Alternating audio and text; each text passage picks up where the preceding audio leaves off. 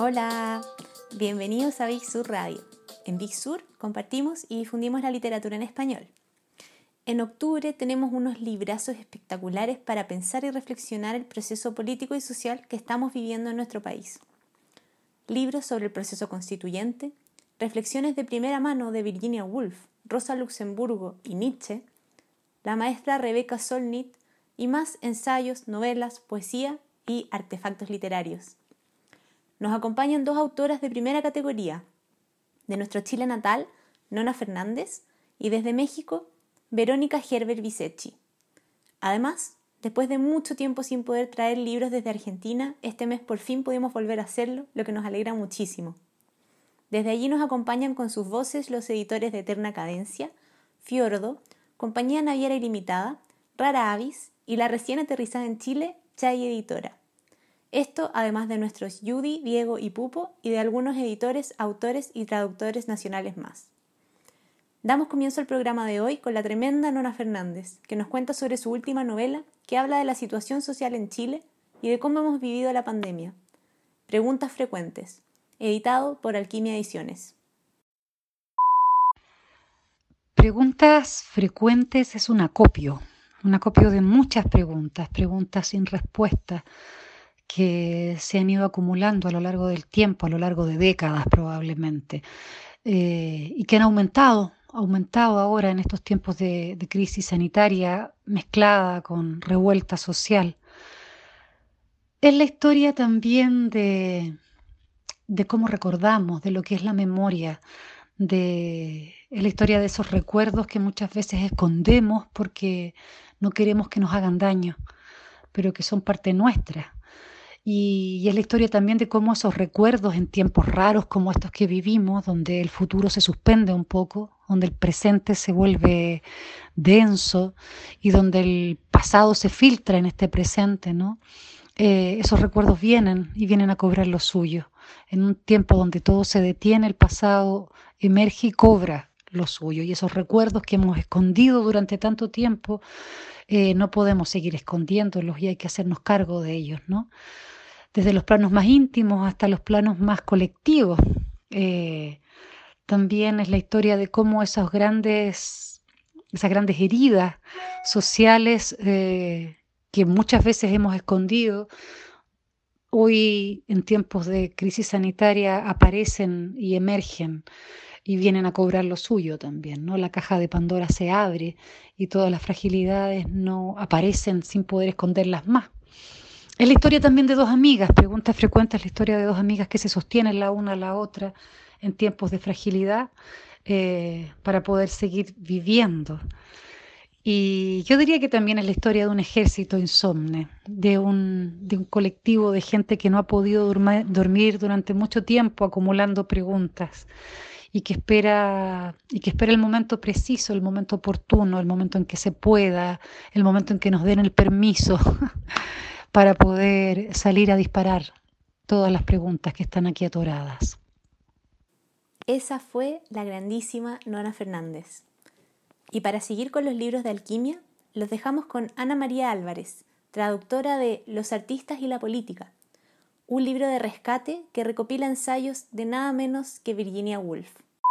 Hola, soy Ana María Álvarez, soy la traductora del libro Los artistas y la política de Virginia Woolf, publicado por Alquimia Ediciones. Este libro es una compilación de ensayos de Virginia Woolf que buscan mostrar el aspecto más político de su pensamiento.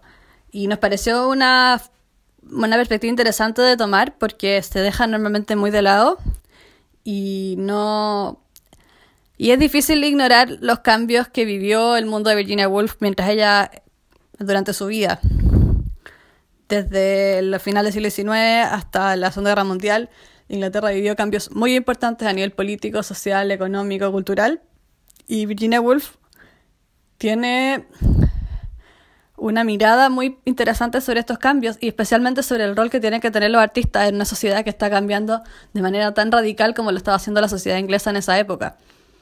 En ese sentido, el, el ensayo que da título a este libro, Los artistas y la política, es un ensayo que efectivamente le llama a los artistas a ser parte del mundo, no a aislarse, no a encerrarse, no a separarse del mundo, no a mirarlo desde arriba, como en otro ensayo que habla de la Torre de Marfil. ella busca unos artistas que estén involucrados en, el mundo, que sean parte del mundo. Y creo que es algo que uno tiene que considerar cuando uno escribe, cuando uno pinta, cuando uno hace música. Cómo esto va a hablarle a la gente. Y Virginia Woolf tiene esa conciencia de cómo le habla ella a la gente y cómo es importante tener varias voces también a la hora de hablar.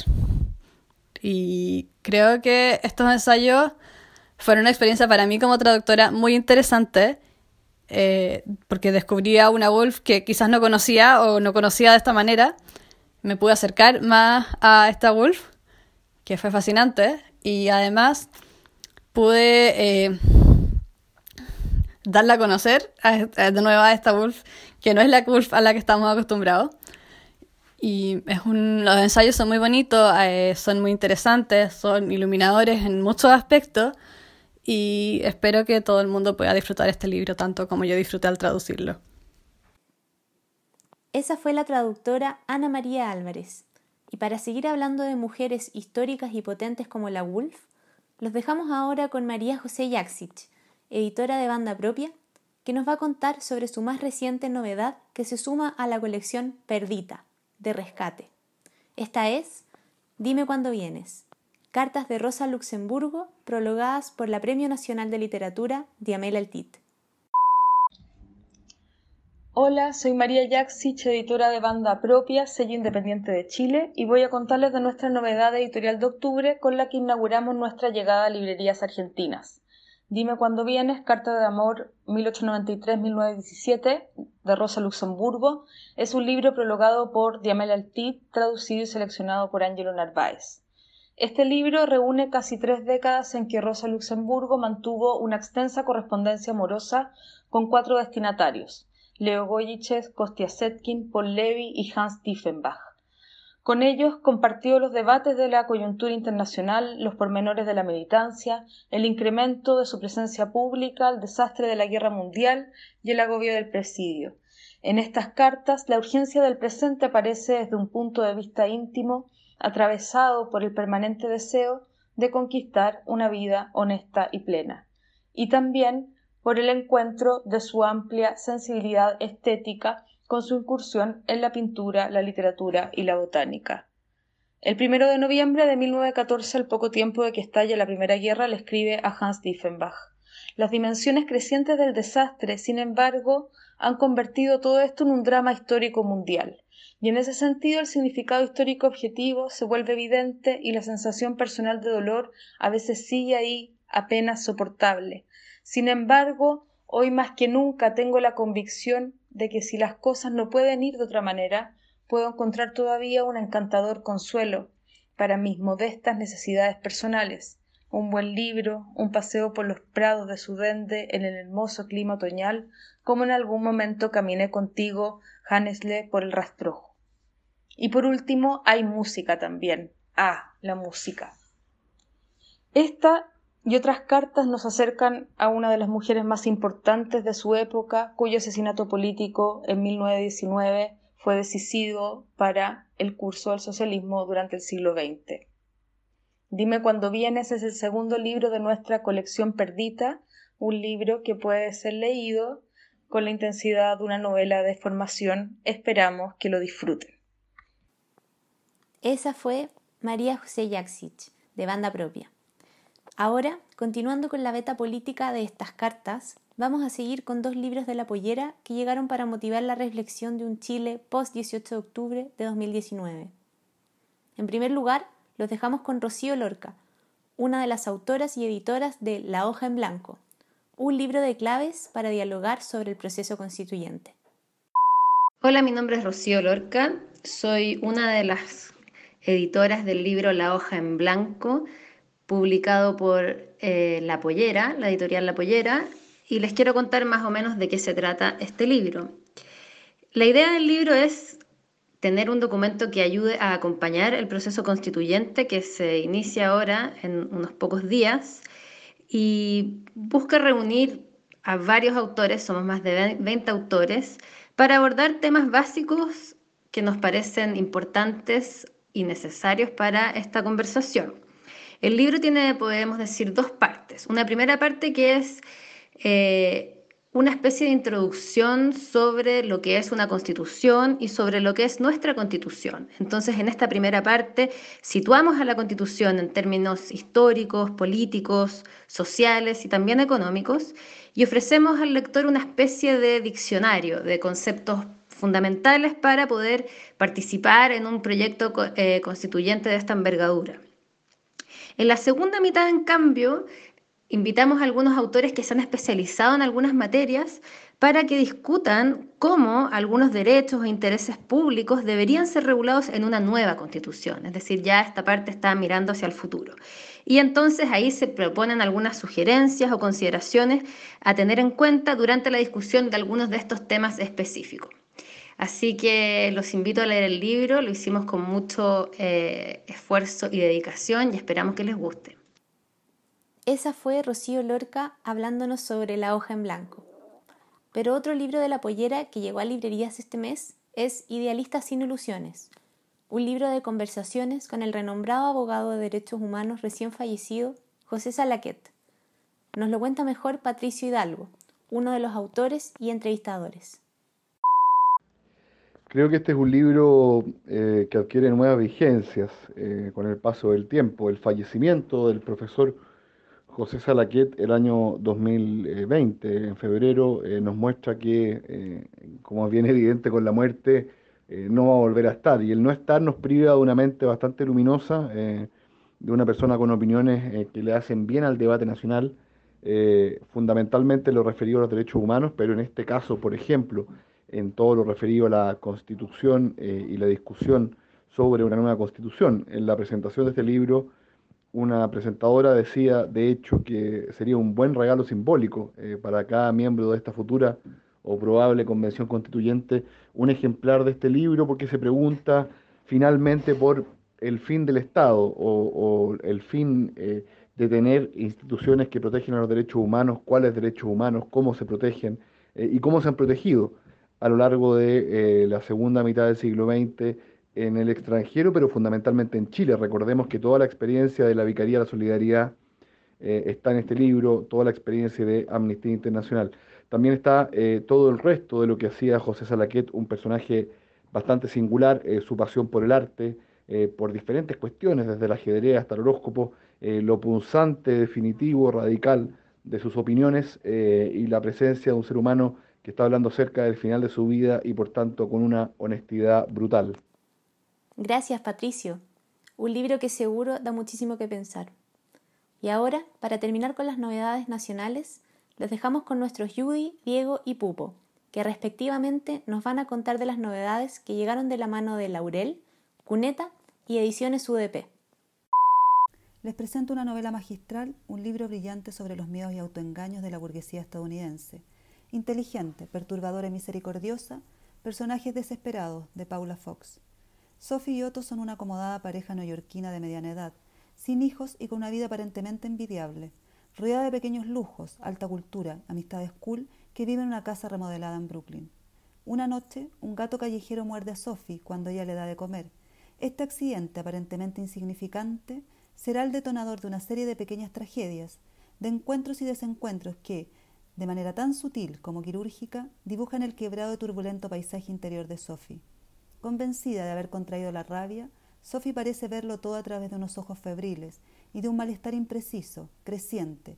Así, el miedo a padecer la enfermedad se mezcla paulatinamente con la otra rabia, con esa combustión interior en la que arden los sueños rotos y el hastío ante una vida sin sentido.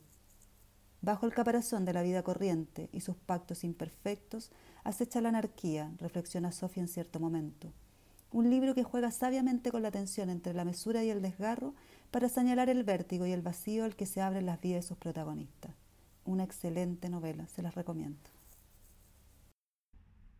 Hola amigos de Vixur Radio, aquí Diego Alfaro Palma para una recomendación de poesía. Voy a hablar de una tremenda poeta.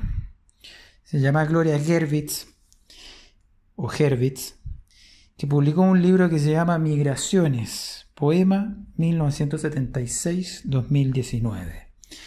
Apareció por el sello Cuneta que se acaba de unir a nuestra distribución. La verdad de las verdades es que yo conocí este libro estando en México, invitado a la Feria del Libro de Guadalajara como escritor, y ahí me encontré, bueno, con varios amigos que venían de Chile, entre ellos el gran poeta Carlos Cosiña. Y Carlos me dice en un momento, Diego, no te puedes ir de este país si no lees a Gloria Herwitz. Y yo le pregunté, Carlos, ¿es, ¿es tan buena? Y lo único que hizo el poeta fue taparse la cara. Mucho tiempo después, no tanto en realidad, me encontré con el libro acá, por esta edición de Cuneta. Y la verdad que Carlos tenía toda la razón. Toda la razón. Es un poema que se ha estado escribiendo desde 1976 por la autora y reescribiendo, y esta es su última versión, en donde se encuentran elementos de su origen judaico, mezclada con su relación con la flora y la fauna mexicana. Eh, también la historia de las mujeres de su familia, de su abuela especialmente. Es un libro de un flujo enorme, porque son varios, son varios fragmentos que se van uniendo en torno a eso, a esas historias que... Y nada, está, es maravilloso porque está lleno de palabras, eh, referencias a la cultura popular y que están mezcladas con este origen hebraico. Allí les quería mover, les quería leer un, fragmentito que, que está acá. Y mi abuela tocaba siempre la misma sonata. Una niña toma una nieve en Chapultepec. La hiedra se enreda en la niebla, se fractura la luz y la ropa está tendida al sol. Impenetrable la sonata de la abuela Tú dijiste que era el verano, oh música, y la invasión de las albas, y la invasión de los verdes. Abajo gritos de niños que juegan, vendedores de nueces, respiración de rosas amarilla. Y mi abuela me dijo a la salida del cine, sueña, que es hermoso el sueño de la vida, muchacha. Hola a todos y todas. Dentro de los nuevos títulos que han llegado esta semana a librerías, quisiera hablar sobre dos nuevos libros de ediciones UDP. El primero es Construyendo un reino de este mundo, de Ana María Stuben y Vasco Castillo. Este es un ensayo histórico que nos invita a navegar por las aguas del poder religioso y del poder temporal un viaje que la teología y la espiritualidad se entrecruzan con los intereses políticos y los valores como la libertad, la igualdad y la transparencia. Es un viaje fascinante y en muchas ocasiones tormentoso. El otro libro del que hablaré corresponde a la colección de poesía de ediciones UDP, la colección negra de poesía como ya algunos la conocen. Se trata de un nuevo relieve de Carmen Berenguer este libro reúne tres poemarios que son clave en la carrera de esta poeta. Bobby Sands desfallece en el muro, publicado en 1983 en plena dictadura militar. A media asta de 1988 y Sayal de Pieles del año 1993. Como dice la contratapa de esta publicación, la obra poética de Carmen Berenguer se ha constituido en una permanente búsqueda por tensionar los límites de la palabra en todos sus aspectos, sentido, sonido, visualidad, apostando en ello en las posibilidades de la ruptura de la poesía. Esta publicación de ediciones UDP incluye un texto introductorio escrito por la misma Carmen Berenguer que funciona perfecto como una guía de lectura, contextualizando cómo nació cada una de estas obras estos libros ya se encuentran disponibles en las librerías chilenas de Arica a Punta Arenas. Gracias Judy, Diego y Pupo, mis queridas compañeros. Con esto nos pasamos ahora a las novedades internacionales, que nos llegan por fin desde Argentina. Pucha que las estábamos esperando con ganas.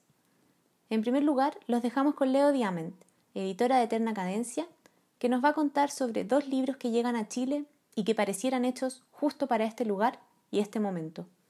Las vueltas del odio y El capital odia a todo el mundo. Hola, soy Leonora Diamant, editora de Eterna Cadencia, y hoy les quiero contar sobre la novedad que sacamos en el mes de agosto. El libro se llama Las Vueltas del Odio, de Gabriel Giorgi, argentino, y Ana Kiefer, brasileña.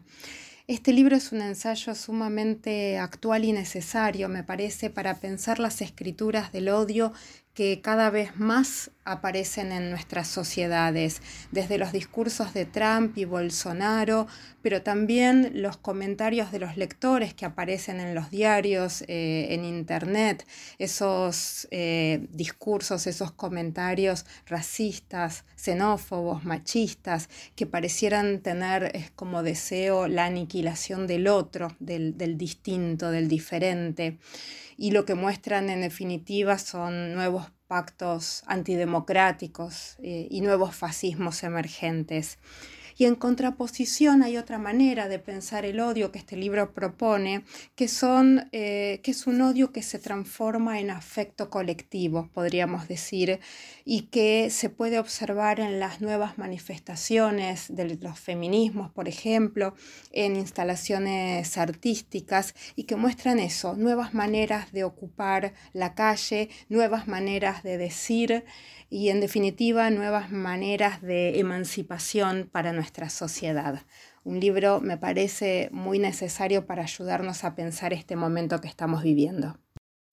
El otro libro que quiero comentarles es El capital odia a todo el mundo, fascismo o revolución un ensayo del eh, intelectual italiano Mauricio Lazzarato, uno de los pensadores más interesantes e importantes, me parece, de este momento.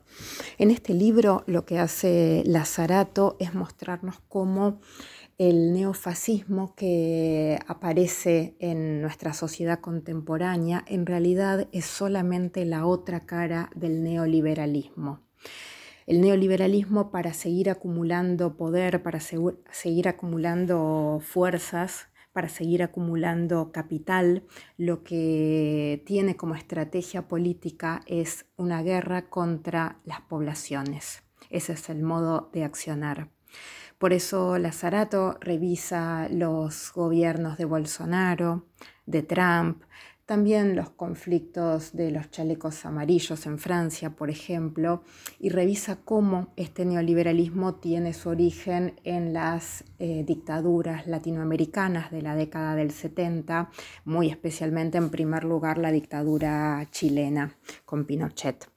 Eh, de lo que se trata entonces es de revisar o repensar el modo de pensar la revolución la revolución como la entendíamos fue patriarcal, entre otras cuestiones, y hay que pensar nuevos modos de organización para este presente, nuevos internacionalismos que incorpore a otras identidades, migrantes, feminismos, y que nos ayude a pensar nuevos mundos posibles.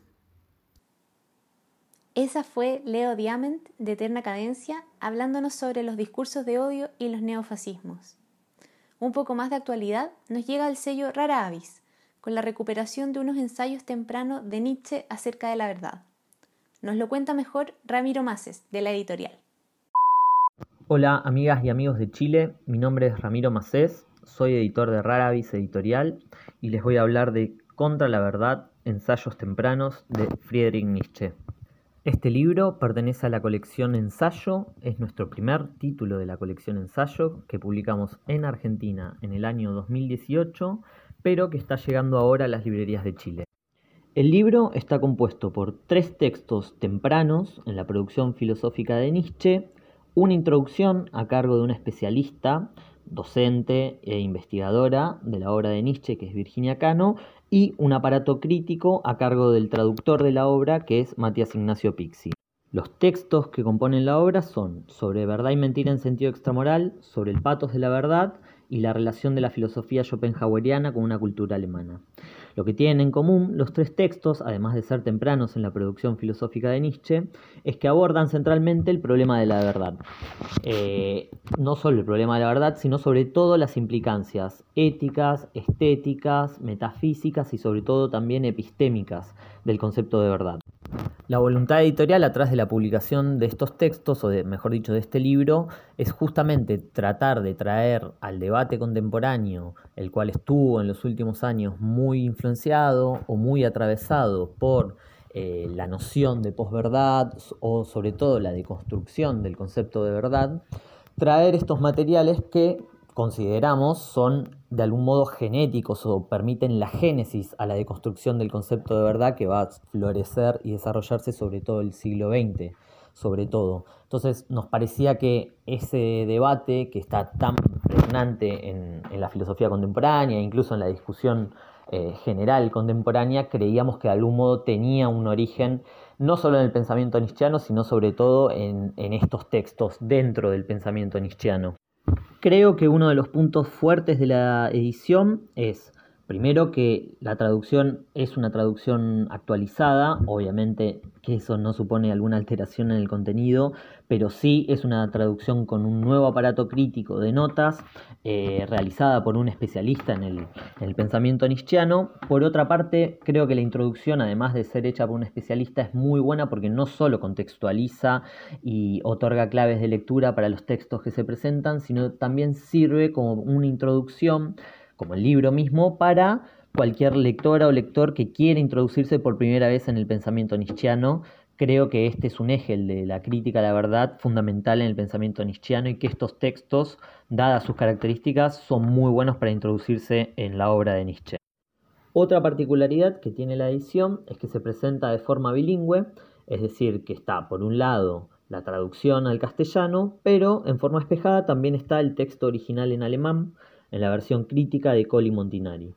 Desde ya que esta es una particularidad que favorece sobre todo a quienes se dediquen a la traducción o hablen alemán, pero también consideramos que constituye un valor agregado para la edición contener el texto original en alemán. Así es que para cerrar voy a leer un fragmento del texto sobre verdad y mentira en sentido extramoral. En algún rincón alejado del universo centelleante, perdido entre incontables sistemas solares, hubo una vez un astro en el que animales inteligentes inventaron el conocimiento. Este fue el minuto más soberbio y falaz de la historia universal, pero en definitiva fue tan solo un minuto. Tras unos pocos suspiros de la naturaleza, el astro se congeló y los animales inteligentes debieron perecer.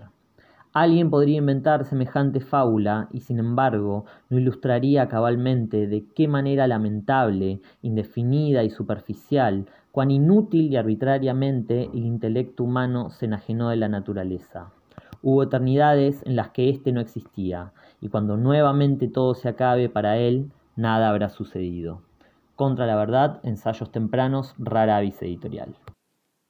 Ese fue Ramiro Maces, editor de Rara Avis hablándonos de verdad, Nietzsche y posverdad. Para continuar con las novedades argentinas, nos pasamos ahora a algo más ligero, perderse. Y perderse de la mano de la genia Rebeca Solnit.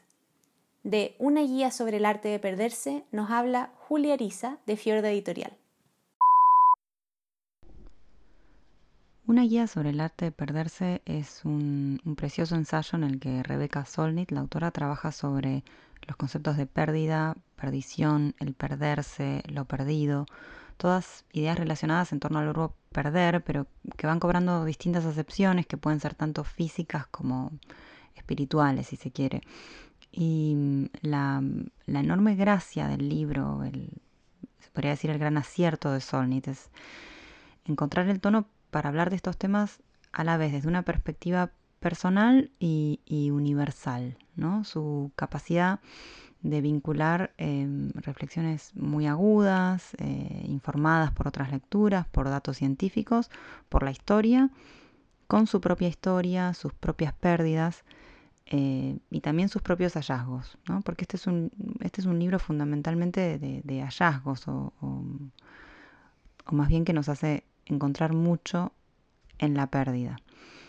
Eh, esta es la primera traducción del libro al español y, bueno, por supuesto lo recomendamos mucho. Esa fue Julia de Fiordo. Ahora vamos a pasar a hablar de cuentos y novelas. Y para ello vamos a comenzar con Santiago de Chay Editora, que nos va a contar un poco sobre la editorial y de los dos libros que aterrizan en Chile este mes. Tiempo sin lluvia de Kernan Jones y Un hombre con suerte de Jamel Brinkley. Hola amigos, ¿cómo andan? Acá Santiago de Chay Editora, una editorial que fundamos en 2019 con Soledad Urquía en Argentina, en las sierras de Córdoba, en la montaña. Una editorial que se centra en la traducción de narrativa contemporánea. Tenemos autores de todo el mundo y los traducimos al castellano, a, un castellano latinoamericano. Esa fue una de las motivaciones para, armar la editorial. Pensar autores que, hablen con la época, que hablen de lo que es ser hombre, ser mujer, de los conflictos, que nos interpelen. Dentro de las traducciones pensamos muchísimo en, quién puede trabajar mejor cada texto y solemos elegir traductores que son autores, autores que nos gustan y autores que sentimos que pueden reescribir y trabajar con, los autores que, contratamos. Em, estamos llegando ahora con Big Sur, em, con uno de nuestros libros favoritos, que es eh, Tiempo sin lluvia, del galés Cunan Jones, Em, una novela que transcurre en un día en el campo galés y en un día cifra la vida, el destino de una familia. Es una novela breve, súper poderosa, concisa y con tonos como poéticos, narrador omnisciente, cierto, cierto registro parecido a la poesía de Ted Hughes, em, que creo que les puede gustar mucho. Es un autor que vamos a seguir publicando porque nos entusiasma. Y por otro lado, dentro de nuestra colección de cuentos que cura y dirige Federico Falco, tenemos eh, Un hombre con suerte, de Jamel Brinkley, que es un libro de nueve cuentos extensos, muy trabajados, hiperprecisos, con la densidad de una novela, que plantean y discuten y escenifican formas de ser hombre hoy conflictos de la masculinidad, de la sexualidad, un libro que aborda la cuestión de género porque escribe desde esta época, sin, no por un cálculo, por una agenda. Me parece que también les puede gustar mucho. En Chai es fundamental el diálogo con los lectores, así que estamos muy contentos de estar ahí y, y que empecemos la conversación con todos los lectores de Chile. Un abrazo. Ese fue Santiago de Chai Editora. Gracias Santiago. Siguiendo con las novelas, tenemos ahora un rescate precioso, una novela de la que es como la Walt Disney finlandesa, Tove Jansson, la creadora de los Moomin. Nos cuenta más sobre Compañía Naviera Ilimitada y el libro del verano, el editor Andrés Belaustegui. Hola, soy Andrés Belaustegui, uno de los editores de Compañía Naviera Ilimitada, una editorial que armamos con Claudia, junto a mi socia Claudia Arce. A mediados de 2018 salió nuestro primer libro, publicamos, nos interesa publicar ficción y no ficción, principalmente contemporánea. También buscamos algunas perlitas más de, hace unas décadas más atrás, eh, rescatando algunos libros que no están circulando y buscamos también libros inéditos, nuevas voces, tanto de autores que escriben en español como, como traducciones de autores de, otras lenguas.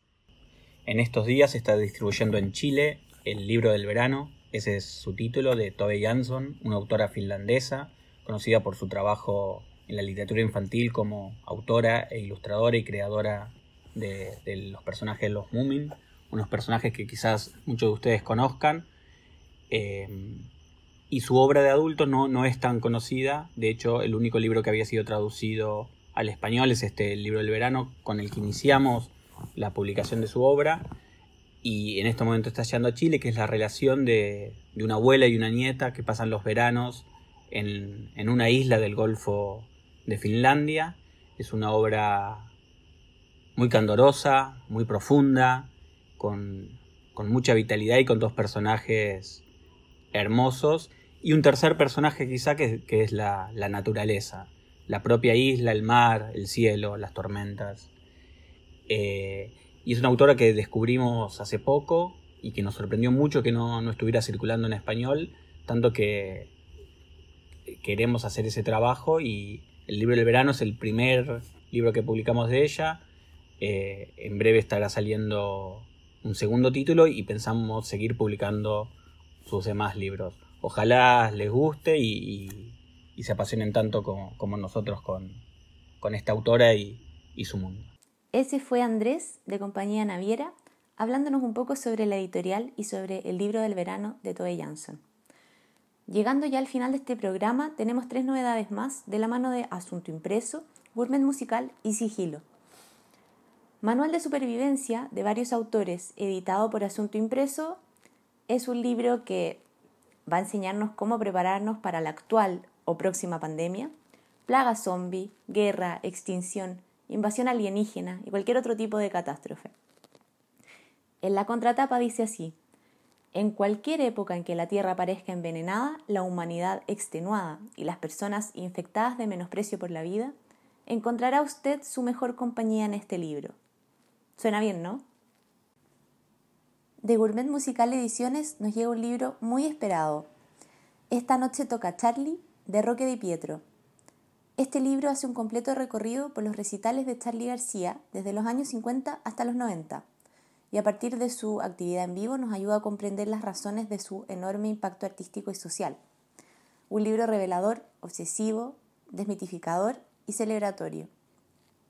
Y para terminar, les tenemos como sorpresa un audio precioso de la autora mexicana, esta vez editada en Argentina por sigilo, Verónica Gerber Vicetti. El libro en cuestión es Conjunto Vacío. Conjunto Vacío es una novela sobre los principios, sobre los finales, sobre todo lo que está entre medio y que intercala entre la narración, figuras, dibujos y mm, diagramas de Ben. Y un poco sobre eso va la lectura que tenemos ahora de Vero Gerber. Hola, mi nombre es Verónica Gerber Visechi. Me gustaría leerles un fragmento de mi libro Conjunto Vacío, publicado por la editorial Sigilo. A través de ellos se puede ver el mundo desde arriba. Por eso me gustan los diagramas de Venn. No hay mucha documentación al respecto, pero durante la dictadura militar en Argentina se prohibió su enseñanza en las escuelas. Sabemos, por ejemplo, que un jitomate pertenece al conjunto de jitomates, J-I, y no al de cebollas, C, ni al de chiles, CH, ni al de cilantro, CI. ¿Dónde está la amenaza en un razonamiento como ese? En la teoría de los conjuntos, los jitomates, cebollas y chiles podrían darse cuenta de que son alimentos distintos, pero también de que tienen cosas en común, como el hecho de que todos podrían pertenecer al conjunto salsa pico de gallo, SPG, y al mismo tiempo al universo U de plantas cultivadas, PC, y tal vez unir fuerzas contra algún otro conjunto o universo U, por ejemplo el de la salsa picante enlatada, SPE. En pocas palabras, hacer una comunidad de vegetales. Los diagramas de Venn son herramientas de la lógica de los conjuntos, y la dictadura, desde la perspectiva de los conjuntos, no tiene ningún sentido porque su propósito es en buena medida la dispersión. Separar, desunir, diseminar, desaparecer. Tal vez es eso lo que les preocupaba, que los niños aprendieran desde pequeños a hacer comunidad, a reflexionar en colectivo para descubrir las contradicciones del lenguaje, del sistema. Visto así, desde arriba, el mundo revela relaciones y funciones que no son del todo evidentes. Gracias.